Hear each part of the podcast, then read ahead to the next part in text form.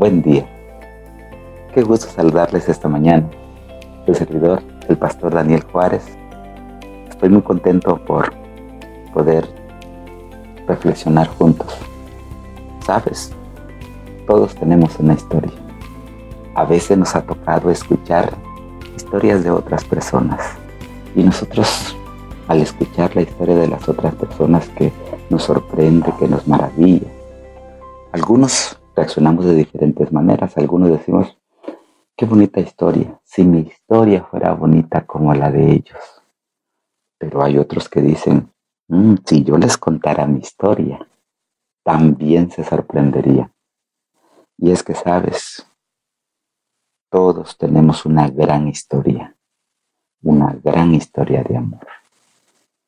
Y esta mañana hablaremos de eso, la más grande historia de amor jamás contada. Y quiero, quiero iniciar con este, con este momento de enamoramiento. Un joven estaba proponiéndole matrimonio a su novia en un parque. Inmediatamente preguntó, ¿sabes cuánto te amo? Por ti haría, iría hasta el Polo Norte por ti cruzaría un río infestado de cocodrilos. Ah, y es que sabes, por ti cruzaría el océano para estar a tu lado. O subiría hasta la cima del Everest para demostrarte mi amor por ti. Entonces, el momento cumbre, se puso de rodillas enfrente de la banca en que ella estaba sentada y le dijo, ¿te casarías conmigo? Su novia se conmovió mucho. Ella era no tan elocuente al hablar como su novio, así que solamente le preguntó, después de casarnos, ¿Estarías dispuesto a ayudarme a lavar los platos y a secar la basura? A lo que él respondió con un contundente no. Muchas personas buscan para ver cuánto amor pueden obtener. ¿Sabes? Nosotros los seres humanos solemos prometer muchas cosas. Y es que sabes cuando queremos algo, cuando anhelamos algo, cuando aspiramos a algo, hacemos hasta lo imposible por, tenerlo con nosotros. El asunto es que todo nos hace tener responsabilidades. Y cuando vienen las responsabilidades, porque no todo es placer, también tenemos nuestra responsabilidad. Y ahí está lo difícil para enfrentar nuestro día a día. Así que esta mañana vamos a reflexionar en, en grandes historias de amor jamás contadas. Ninguna otra historia de amor conocida en la historia de la humanidad puede eh, compararse con esta historia de amor. Sí, es que Jesús vino a visitar a una familia amorosa. ¿Te acuerdas de esa historia? Una familia amorosa y hizo un milagro con él. Pero antes quiero que leamos juntos Mateo, Mateo del capítulo 28 y vamos a leer el, el, versículo número 20, el último versículo del libro de Mateo. Y es que, mira qué impresionante promesa. Y enseñándoles a obedecer todo lo que os he mandado, yo estoy con vosotros todos los días hasta el fin del mundo. Y es que, sabes, todos podemos tener historias maravillosas cuando nosotros leemos este texto, nos apropiamos de este texto y creemos lo que este texto dice. Y es que es la promesa más maravillosa. Y he aquí, yo estaré con vosotros todos los días hasta el fin del mundo. ¿Cómo no tener historias maravillosas de amor? Si Dios ha prometido estar con nosotros, ¿te acuerdas? Ahora sí, ¿te acuerdas cuando Jesús inició su ministerio. Fue a una boda y en esa boda dice la historia que se agotó el vino. Y eso era un problema serio en las festividades de la antigüedad. Eh, la gente permanecía ahí mientras había una buena plática, una buena comida y un buen vino. Ahora, dice la historia que el jugo de uva, y quiero aclarar esta expresión, el jugo de uva se había terminado. Y entonces, aunque motivado por su mamá, y él un poco, eh, este, no sé si incómodo o escéptico hacia el interés de su mamá, aún con eso, él mandó e hizo el primer milagro. El agua se convirtió en vino. Esa es una historia de amor. Qué impresionante historia. ¿Te puedes imaginar que Dios mismo nos ayude a solucionar el momento difícil, complicado que estamos viviendo? Si esa historia te pareció interesante, mira esta. Un día, caminando con sus discípulos fuera de una aldea, venía un cortejo fúnebre. Esta historia la encontramos en Lucas, el capítulo 7. Era una historia triste.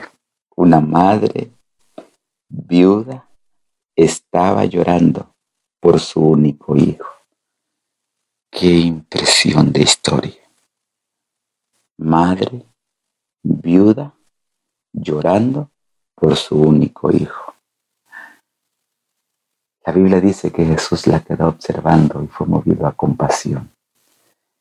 Te puedes imaginar acercarse a ese cortejo fúnebre y colocar la mano en su hombro y decirle, no llores. ¡Wow, qué fuerte! ¿Cómo no sufrir con tan grande dolor? Y es que sabes, no solamente tiene que ser la muerte de un hijo, puede ser cuando un hijo está atrapado en una relación mala, las drogas, lo hemos encontrado haciendo algo incorrecto, las mentiras, qué sé yo. Los padres solemos dolernos tanto cuando nosotros no esperamos esa reacción, esa acción, ese decidir de nuestros hijos. Y Jesús se acercó y le dijo, no llores. Pero ¿cómo decirle a alguien, no llores, sin quitar el dolor de en medio? Y sabes, hay pocas historias que pasan de la gran tristeza al gozo inmenso. Y es que Jesús levantó a ese muchacho, se lo entregó a su madre y le dijo, no llores. ¿Sabes? Hay tantas historias en la Biblia que nos pueden ayudar a reflexionar en el gran amor de Dios por cada uno de nosotros. Y es que Dios es maravilloso. ¿Te acuerdas ¿Te acuerdas de el profeta